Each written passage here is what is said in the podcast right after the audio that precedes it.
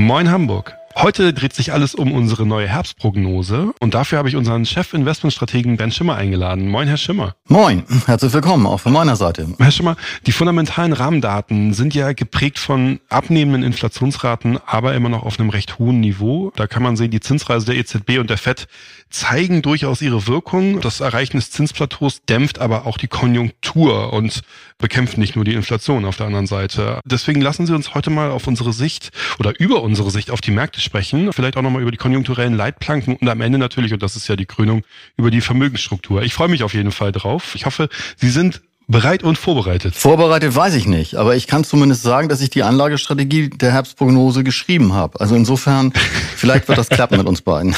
Das ist sehr, sehr gut. Ich freue mich drauf. Lassen Sie uns erstmal so ein bisschen die Grundlagen legen. Also ich hatte es ja gerade gesagt, Inflation immer noch auf einem hohen Niveau, aber mit abnehmender Tendenz. Wie sehen Sie das Ganze? Ja, jetzt muss man gucken, dass man nicht zu überheblich wird. Das war schon zu erwarten, dass die Inflation zurückgeht. Sie geht zurück, weil die Preistreiber von gestern und vorgestern eben halt nicht mehr treiben. So. Und das sind insbesondere die Themen Energie, aber in Teilen auch die Themen Nahrungsmittel.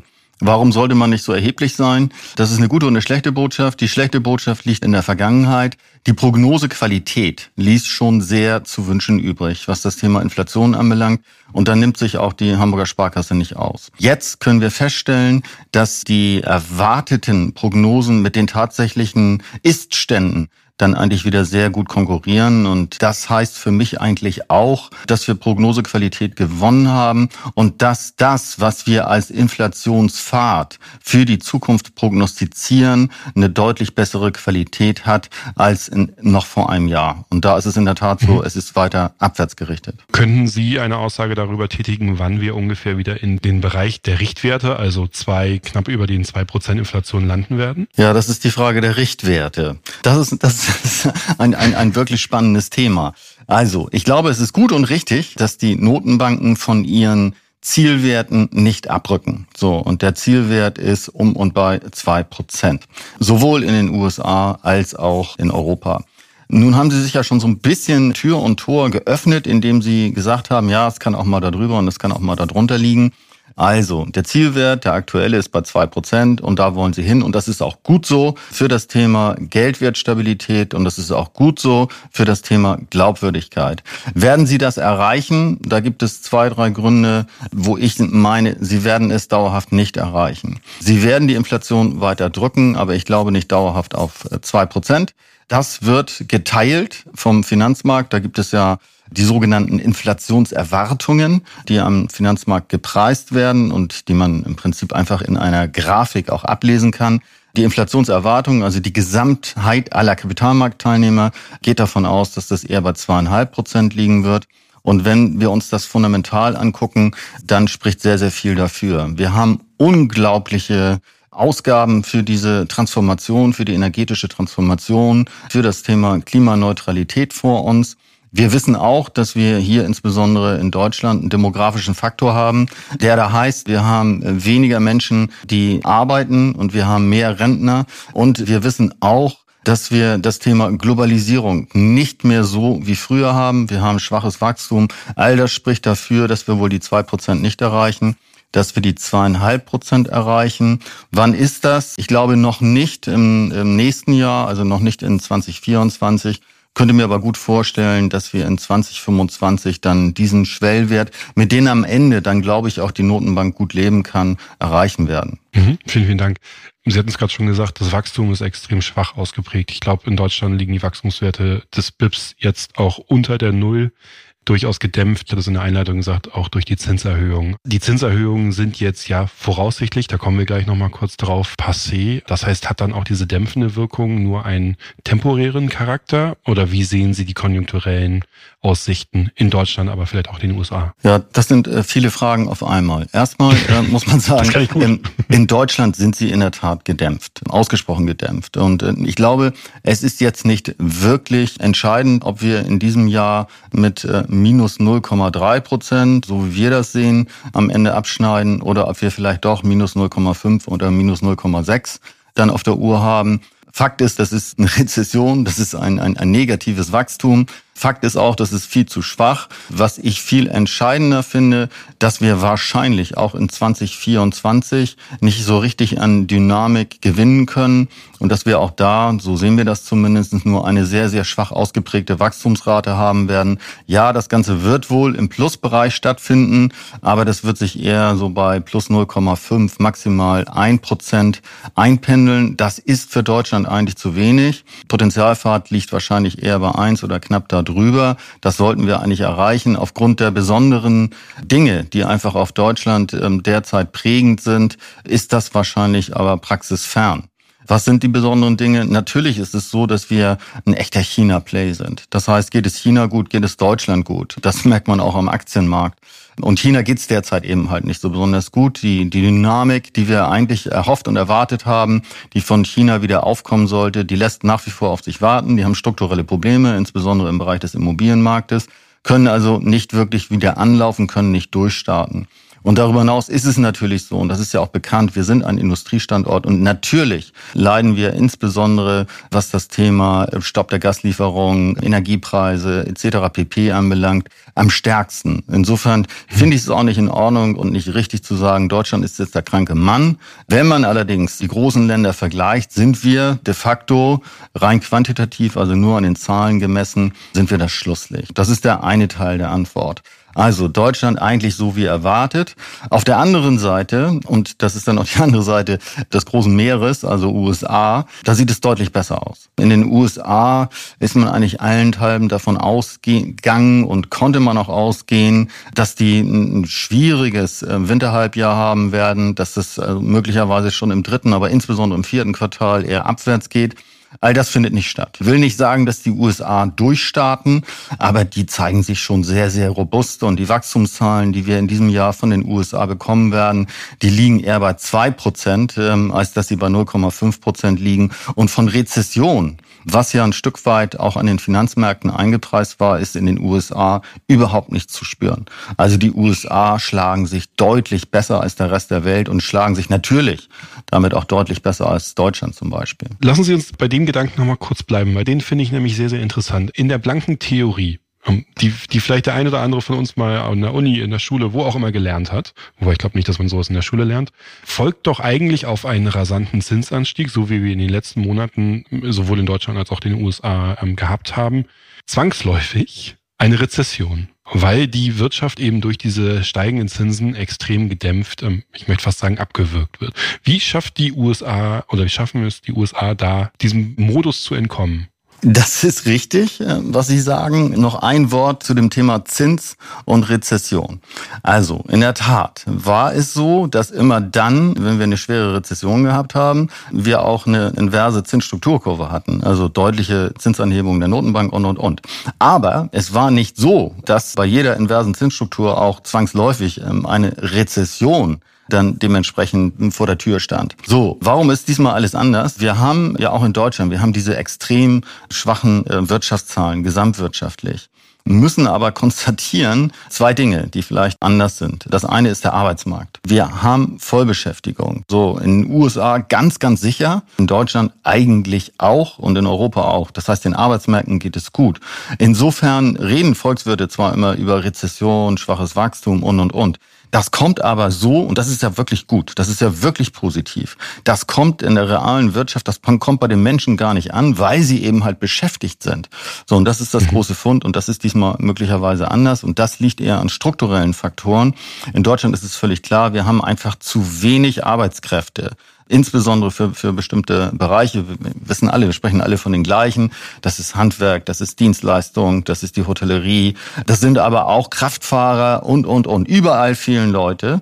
Vor dem Hintergrund fühlt man, und das ist auch berechtigt so, fühlt man sich natürlich vergleichsweise sicher und man hat Beschäftigung. Und das ist am Ende ja eines der wichtigsten Dinge überhaupt, dass man Arbeit hat. Also diesmal ist es dann doch ein bisschen anders. Und es kommt halt insbesondere von den, von den sehr kräftigen Arbeitsmärkten. Noch eine Randbemerkung. Das ist mir immer ganz wichtig. Wir reden jetzt in Deutschland darüber, dass wir ein Minuswachstum haben. Das wiederum ist aber preisbereinigt. Das heißt, die Inflationsrate, die wird ja in diesem Jahr irgendwie bei sechs Prozent sein. Die tatsächlichen nominellen Größen, also wie wir tatsächlich die Realwirtschaft betreiben, die sind ja deutlich im Plus. Das heißt, da wachsen wir ja. Und bei den Unternehmen beispielsweise ist es ja so, da wird ja nichts preisbereinigt. Eine Bilanz ist ja nicht preisbereinigt. Das heißt, die können in der Gesamtheit durchaus von Umsatzzuwächsen sprechen Einfach weil wir die Inflation haben. So, also insofern ist das irgendwie alles so ein bisschen zweischneidig. Diesmal aufgrund der, der hohen Inflationsraten wachsen wir schon nominell, aber eben halt real und so messen wir eben das Bruttoinlandsprodukt, da schrumpfen wir eben halt. Das ist ein bisschen anders und in Teilen aber auch komfortabler aufgrund des festen Arbeitsmarktes. Mhm. Vielen, vielen Dank für die Erklärung. Die hilft mir tatsächlich sehr. Lassen Sie uns noch einmal ähm, auf die letzte Leitplanke schauen, eine, die jetzt vielleicht auch in den letzten äh, in letzter Zeit nochmal wieder sich mehr in den Fokus gerückt hat, auf die Notenbanken. Wir haben ja bewusst gesagt, wir haben eigentlich das Zinsplateau erreicht. Die Zinsreise ist vorbei, wir sind oben angekommen und bewegen uns jetzt erstmal so ein bisschen flat. Jetzt hat die Fed ja in ihrer letzten Sitzung zumindest eine weitere Leitzinserhöhung nicht kategorisch ausgeschlossen. Das hat ja auch einiges in den Märkten ausgelöst. Also zumindest ähm, gab es da die ein oder andere stärkere Reaktion. Mögen Sie das vielleicht einmal einordnen für uns? Also können wir uns tatsächlich nochmal Zinsschritte vorstellen? Ist das im Bereich des Möglichen? Ist, ist das eine Fantasie? Oder ist das einfach mal so ein kleiner Tester von der FED, um mal zu gucken, wie die Leute reagieren? Also erstmal glaube ich, machen die Notenbanker, die haben nicht alles richtig gemacht in der Vergangenheit, äh, muss man ganz deutlich sagen. Aber jetzt machen sie ziemlich viel richtig, insbesondere die amerikanische Notenbank macht fast alles richtig. Und natürlich ist es so, wenn sie heute sagen würde, das war der, letzte Schritt bei der Zinsreise und äh, zukünftig geht's abwärts, dass die Finanzmärkte natürlich sofort darauf reagieren würden. Und das würde bedeuten, dass die Zinsen möglicherweise auch ähm, am langen Ende der Laufzeitstruktur Infrastruktur sinken würden. Jetzt ist genau das Gegenteil passiert. Und das war ja sehr, sehr schlau von Seiten der FED-Mitglieder, sich genau diese Patrone eben halt die noch im, im Halfter zu lassen und zu sagen, hey, wir können noch. Möglicherweise müssen wir gar nicht. Aber wir sind diejenigen, die hier Herrscher aller Reusen sind. Wenn wir sagen, es reicht noch nicht, dann äh, werden wir noch weiter erhöhen. Die Erwartungshaltung von meiner Seite ist in der Tat so, dass das ausreichend ist. Und gerade in den letzten Wochen haben wir gesehen, dass die langfristigen Renditen vielleicht ein bisschen weniger als, als erwartet, das war nicht so ganz unsere Erwartung, dass die nochmal deutlich gestiegen sind. Und diese gestiegenen Renditen, mit denen man ja zum Beispiel dann am Ende auch ein Baudarlehen, eine Hypothek aufnimmt, die muss man ja bezahlen. Und das heißt ja auch wieder, ähm, dass das dämpfend ist. So, also die Ausgangssituation der Notenbanker, und die haben sie sich selber gelegt, die ist sehr schlau, ähm, das ist sehr gut, was sie gemacht haben haben und sie haben jetzt alle Möglichkeiten der Welt. Wenn denn die Inflation wieder erwarten eben halt doch nicht zurückkommt und wenn die Arbeitsmärkte nochmal noch besser sind, wenn noch mehr neue Stellen geschaffen werden und dann auch wieder Lohndruck kommt, ja, dann muss die, ähm, die, die amerikanische Notenbank sich nicht verbiegen, sondern dann können sie was tun. Die Wahrscheinlichkeit, die nimmt, glaube ich, ab und gerade aufgrund der, der neuesten ja wirklich alles andere als schönen, sondern fürchterlichen Ereignisse, die wir rund um Israel, den Krieg Israel-Palästina eben halt leider wahrnehmen müssen, sprechen ja auch dafür, dass es noch mehr Unruhe in der Welt gibt und das wahrscheinlich aufgrund dessen die amerikanische Notenbank eher stillhalten wird und sich die Dinge angucken kann. Das kann sie auch gut aus von der Seitenlinienperspektive heraus, weil wie gesagt, sie kann nichts machen, sie kann senken, kann aber theoretisch auch noch erhöhen. Mhm. Die vorherrschende Meinung ist sicherlich, dass sie erstmal nichts machen. Also sich die Option offen halten, ähm, war dann erst so eine gute Idee. Schauen wir nochmal einmal gemeinsam jetzt, wo wir die Rahmendaten quasi einmal abgeklopft haben, also den Spielfeldrand, schauen wir auf das Spielfeld, uns die Anleihen- und Aktienmärkte ähm, vielleicht nochmal ein bisschen genauer betrachten. Märkten. Bei den Anleihenmärkten ist ja, vielleicht fangen wir damit an, ist ja gefühlt ein bisschen Ruhe ein oder mehr Ruhe eingekehrt, die ja am Anfang von der Zinserhöhung doch sehr, sehr durchgewirbelt wurden. Die Zinsstrukturkurve, Sie hatten es ganz am Anfang angesprochen, wir sind ja noch in der Inversität, das heißt, die kurzfristigen liegen über den langfristigen Zinsen.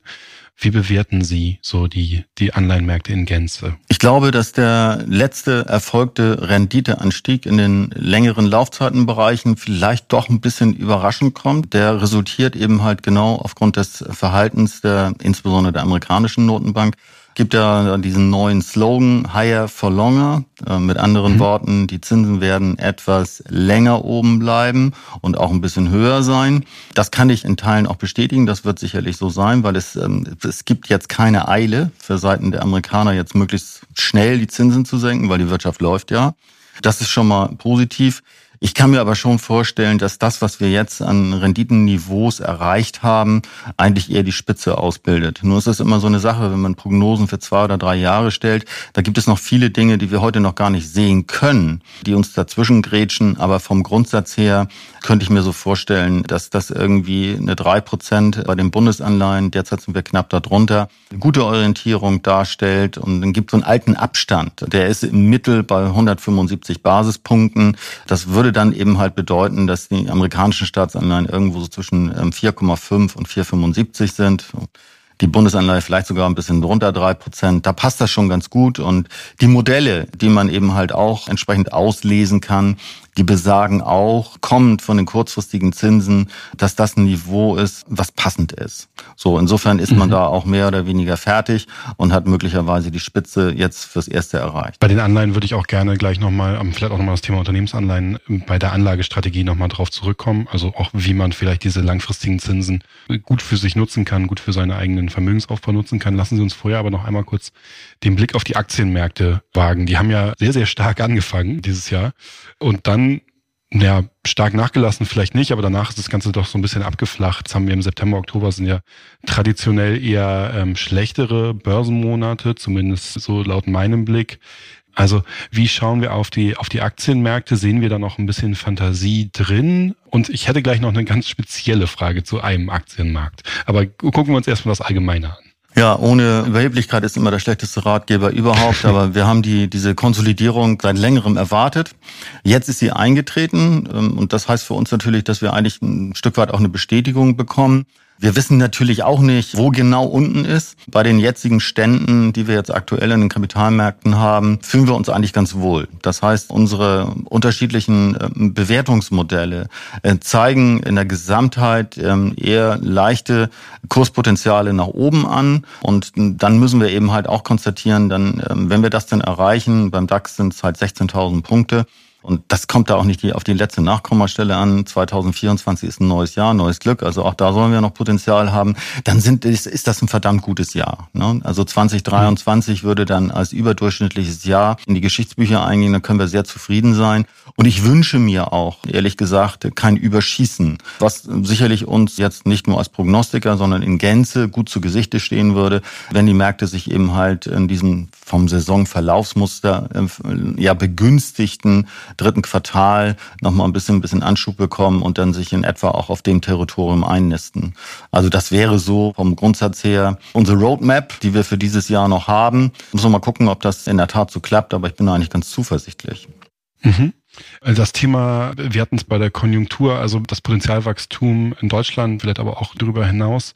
Wie sehen Sie so die Risiken für zum Beispiel das Thema Gewinnrevision oder auch das Thema Bewertung? Also sind die, sind wir im Moment von der Bewertung her eher ambitioniert? Und wie sehen Sie das vielleicht auch, wenn man ein bisschen mehr in die Unternehmen reinguckt, die Wahrscheinlichkeit von Gewinnrevision? Also laufen wir da in gewisse Gefahren rein oder ist das noch in einem akzeptablen Niveau? Die Gewinnentwicklung ist sehr heterogen, muss man deutlich sagen. Also gerade die zyklischen Bereiche, insbesondere ähm, Chemie, Maschinenbau und ähnlichen, da haben wir schon erhebliche Gewinnrevisionen gesehen und möglicherweise ist das auch noch nicht Ende der Fahnenstange.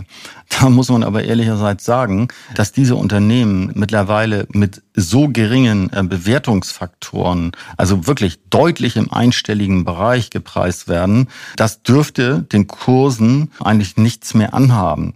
Das heißt, wenn ich ein, ähm, ein KGV, ein Kursgewinnverhältnis von fünf habe, gut, dann, dann kann ich auch gerne mal nochmal enttäuschen bei den tatsächlich verabschiedeten Gewinnen, dann komme ich vielleicht auf ein KGV von acht. Das ist aber auch immer noch nicht besonders teuer. Also da ist mhm. jetzt eine, eine ganze Menge passiert. Von dem Hintergrund glaube ich, vielleicht ist es noch ein bisschen zu früh bei diesen typischen deutschen zyklischen Unternehmen zuzugreifen, weil die Konjunktur vielleicht doch noch nicht die Startsignale gegeben hat. Aber die sind schon sehr, sehr moderat bewertet. Da passiert wahrscheinlich nicht mehr so fürchterlich viel, dass es tendenziell schwierig sein wird für die Unternehmen, die Gewinne zu steigern, bis auf Unternehmen, die eine Ausnahmesituation darstellen. Das ist schon so. Aufgrund der niedrigen Bewertung muss das aber auch nicht unbedingt jetzt passieren. Also das ist wirklich niedrig bewertet. Also auch wenn. Gesamtmärkte mit, mit Kursgewinnverhältnissen, DAX, Euro, Stocks irgendwie so im knapp zweistelligen Bereich notieren, dann ist das schon günstig, muss man sagen. Ein Index, der dieses Jahr wirklich zu überzeugen wusste, steht nämlich an der Spitze, ist der Nasdaq. Und da tatsächlich meine spezielle Frage, vielleicht weil ich es tatsächlich nicht wirklich verstehe. Normalerweise würde ich sagen, auch aus dem Buch wieder heraus, die Zinsen steigen. Das ist für Geschäftsmodelle, die sehr weit in die Zukunft gerichtet sind, also speziell auch Technologieunternehmen, Gift. Und normalerweise müsste doch da ein Index wie der Nasdaq stark drunter leiden. Jetzt ist er aber dieses Jahr wirklich an der, in der Spitzenreiterposition. Vielleicht mögen Sie mir da einmal so ein bisschen Licht in meine Unwissenheit scheinen. Unwissenheit weiß ich jetzt gar nicht, aber zwei, drei Sachen kann man, glaube ich, so, so ad hoc und spontan dazu sagen. Erstmal, es gibt immer die Tendenz, sich wieder so auf die, auf die Mitte hin, hin, hinzu zu bewegen. So, und wenn wir dann nochmal auf das wirklich nicht gute Jahr 2022 gucken, dann war der Nasdaq, ich glaube, mit 45 Prozent im Minus ähm, extrem stark abgeschlagen. So, dann kann man erstmal sagen, was tief fällt, kann dann gerne auch mal wieder ein bisschen stärker steigen. Genau das ist in diesem Jahr passiert. Das ist der eine Punkt. Der zweite Punkt, wir nennen sie ja mittlerweile Ammerfunds. Ne? Das sind bestimmte Werte, wo das Börsenkollektiv der Meinung ist, dass der neue Produktivitätsgewinn, KI, Klammer auf, Klammer zu, eben halt insbesondere bei diesen Werten sich positiv niederschlagen wird. Also mit anderen Worten, die Werte der künstlichen Intelligenz. So. Und äh, das sind die Haifische, das sind die Gorillas der Wall Street, das muss man deutlich so sagen, die dort ja auch mit ChatGPT neue Maßstäbe gesetzt haben. Und genau das ist dieser Bewertungsaufschlag, den man da in Teilen dementsprechend auch ausmachen kann. Und da sind sie dann richtig losgelaufen. Mittlerweile ist es eben halt nicht nur Software, sondern ist auch Hardware. Es ist ein Konvolut. Das ist, glaube ich, so ähnlich wie vor 20 Jahren in den Anfängen des Internets. Da wussten wir auch, das wird viel bewirken. Wir wussten damals nicht unbedingt, welcher Wert, welches Unternehmen besonders stark profitieren wird.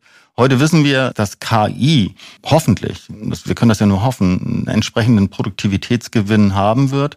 Heute wissen wir auch, dass diese Unternehmen extrem finanzstark sind und möglicherweise einfach durch ihre Finanzstärke vieles kreieren und vieles auch vordesignen können, weil sie einfach die Möglichkeiten dazu haben. So, dafür kann man durchaus einen Bewertungs Aufschlag reklamieren. Und, und den gibt's eben halt auch. Ne? Ob das jetzt für alle diese Werte zutrifft, äh, das wird keiner so richtig wissen. Derzeit werden sie eben halt ähm, so gesehen. Und insofern ist das in Teilen verständlich. Dazu muss man auch sagen, was das Thema Zinssensibilität anbelangt, das gilt natürlich insbesondere für die Unternehmen, wo die richtigen Gewinne erst in der, in der Zukunft kommen.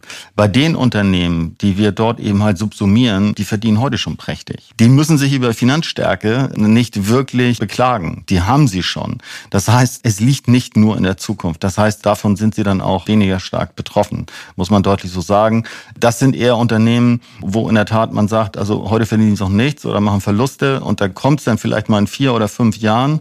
Äh, nichts Genaues weiß man nicht. Das heißt, die Unternehmen haben dann eine sehr, sehr hohe Schwankungsintensität und darüber hinaus ähm, reagieren sie auch sehr, sehr sensitiv eben halt auf Zinssatzänderungen, weil das Ganze eben halt auch finanziert werden muss, weil sie neues Eigenkapital brauchen und, und, und. Bei dieser Garde der Unternehmen ist das ein bisschen anders dargestellt. Mhm. Schauen wir als letzten Punkt der heutigen Agenda nochmal ganz genau auf die Anlagestrategie. Vielleicht können wir da mal so ein bisschen durchgehen und schauen, wie wir da aufgestellt sind, ähm, ob wir da richtig aufgestellt sind. Ich glaube, Sie haben die Herbstprognose überschrieben mit robust oder breiter oder robuster Mix? Ist das auch so der, der Tenor für die Anlagestrategie in Gänze? Ja, absolut. Also wir haben sie zweigeteilt. Also die Überschrift, ähm, ich lese sie jetzt sozusagen ab, weil es gerade vor mir liegt, ähm, trotz etwas besserer Sicht äh, Vermögensstruktur robust aufstellen. Warum bessere Sicht? Ich glaube, wir haben ein bisschen mehr Klarheit bei dem Thema der Inflation. Also wir können heute wohl tatsächlich davon ausgehen, dass wir wieder Prognosehoheit gewonnen haben. Das ist ein ganz, ganz wichtiger Faktor und wissen damit wahrscheinlich auch, dass Zinssteigerungen äh, mehr oder weniger abgeschlossen sein müssten aus heutiger Sicht heraus. Auch das gibt mehr Sicherheit. Darüber hinaus, das ist ein bisschen traurig, aber am Ende auch, gibt auch das Sicherheit, könnte man mutmaßen, wenn man sich unterschiedliche Indikatoren gerade für Europa, für Deutschland auch anguckt, dass die unten angekommen sind. Also wir fallen halt nicht mehr weiter runter. Das sieht man eigentlich gut am IFO, das sieht man an den Erwartungen, das sieht man auch an anderen industriellen Indikatoren. Und das ist auch ein bisschen besser. Und wir wissen auch, dass die Amerikaner, das mag nicht komplett aufgehoben sein, vielleicht ist es nur aufgeschoben, zumindest jetzt nicht in die Rezession gehen und sich recht gut schlagen. Also bessere Sicht eigentlich. Auch wenn das allgemeine Umfeld bei anderer Betrachtung vielleicht völlig diffus erscheint. Und genau das ist das eben halt. Wir werden eben halt auch immer wieder erwischt von dieser Instabilität, insbesondere auch geopolitisch, leider, leider meistens ähm, sehr, sehr negativ, wie jetzt auch ganz aktuell. Und das bedeutet eben halt, dass diese, diese Robustheit der Aufstellung nach wie vor die richtige ist, weil so die richtigen Dreh- und Kipppunkte, die haben wir eben halt auch immer noch nicht. Ne? Das muss man deutlich sagen. Da sind auch heute von mir sehr viele Erwartungen skizziert worden. So richtig Sagen können wir ja noch nicht, dass die EZB oder dass die amerikanische Notenbank sagt, äh, wir werden jetzt die Zinsen in mehreren Schritten nach unten fahren, weil wir für Stimuli sorgen. Nee, das haben sie noch nicht gemacht. So weit sind wir noch nicht. Ne? Dann ist es möglicherweise auch zu spät, mhm. weil dann reagieren die Finanzmärkte. Aber insofern ist diese robuste Aufstellung eben halt, glaube ich, ähm, wirklich wichtig und richtig. Alle Anlageklassen dementsprechend berücksichtigen und auch davon ausgehen, dass Inflationsraten zurückgehen und dass auch Renditen, die wir im Bereich der Unternehmensanleihen beispielsweise einheimsen können, die oberhalb von vier Prozent wirklich ähm, realen Kapitalzuwachs gewährleisten sollten. Aktien gehören dazu. Immobilien ist ein bisschen schwierig derzeit noch, muss man deutlicherweise so sagen, aber die Immobilien als ein, ein, ein, ein Substanzwert eben halt zu verdammen, halte ich auch für falsch. Die müssen sich noch finden, die sind noch nicht so weit. Das ist schon so, das ist eine offene Flanke. Strukturierte Produkte mit defensiven Strukturen halte ich auch für gut, insbesondere wenn kalkulierbar dort Renditen sicherlich nicht zugesagt, muss man ja klar sagen. Es gibt ja immer eine Abhängigkeit, aber so zwischen vier und fünf Prozent möglich sind. Also es gibt, glaube ich, einen, wirklich einen breiten, breiten Fächer. Mhm. Genau diesen breiten Fächer, den sollte man, den kann man nutzen. Und das ist vielleicht auch die positive Botschaft. Der ist viel breiter als noch vor zwei Jahren, als wir das Ganze auf einige wenige Anlageklassen beschränken mussten.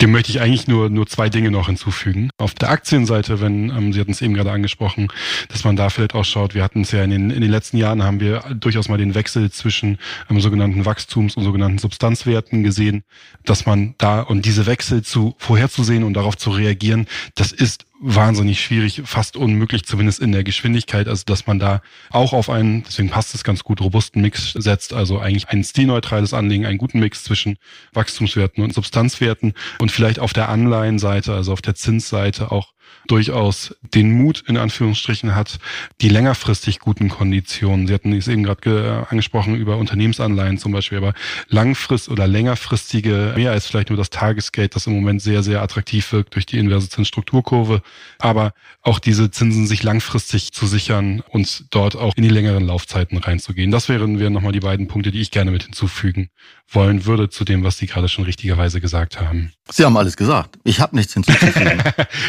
ich hatte, ich hatte schon Angst, dass jetzt kommt. Ah, sorry, das macht jetzt aber wirklich gar keinen Sinn. Äh, das, also, das würde ich nun wirklich nicht machen. Das wäre jetzt unangenehm geworden, aber dann hätten wir es einfach rausgeschnitten am Ende. Da können wir unseren Nein. Zuhörerinnen und, und Zuhörern ja sagen, dass wir uns zwar nicht gegenüber sitzen, sondern das virtuell machen, aber dass wir uns fünf Minuten vor der Aufnahme nochmal einmal abgesprochen haben und das passt schon. das ist in Ordnung. Sehr schön. Dann möchte ich tatsächlich aber noch eine Sache hinzufügen. Ich möchte ein bisschen Werbung in eigener Sache machen, nämlich für den Hamburger Börsentag am 11.11. .11. Da ist nämlich die Möglichkeit, einmal Bernd Schimmer live zu sehen. Der wird nämlich hier einen Vortrag halten, auch wahrscheinlich zu ähnlichen Themen, wie wir sie hier besprochen haben, natürlich nochmal in weitaus besserer Qualität, weil ich auch nicht dazwischen rede und zwischendurch Fragen stelle. Und ich werde auch vor Ort sein, weil ich den Stand der Hamburger Sparkasse, wir stellen uns dann nämlich aus, betreuen werde. Also von daher, hier gerne die Einladung, kommt Sie vorbei. Wir freuen uns über alle und freuen uns über das ein oder andere Gespräch, was man hier vielleicht nochmal drehen kann. Ansonsten natürlich die Herbstprognose, wir haben heute drüber gesprochen, ist verfügbar auf haspa-kapitalmarkt.de. Dort kann man sie sich jederzeit angucken. Ich bedanke mich ganz herzlich bei Ihnen, Herrn Schimmer. Das war eine tolle halbe Stunde, hat viel Spaß gemacht und wir sehen uns im nächsten Monat dann quasi wieder. Ja, ich schließe mich dem an. Schöne Tage und hoffen wir mal, dass auf den letzten Monaten des Jahres wir noch ein bisschen die Werte steigern können. Danke. Tschüss. Tschüss.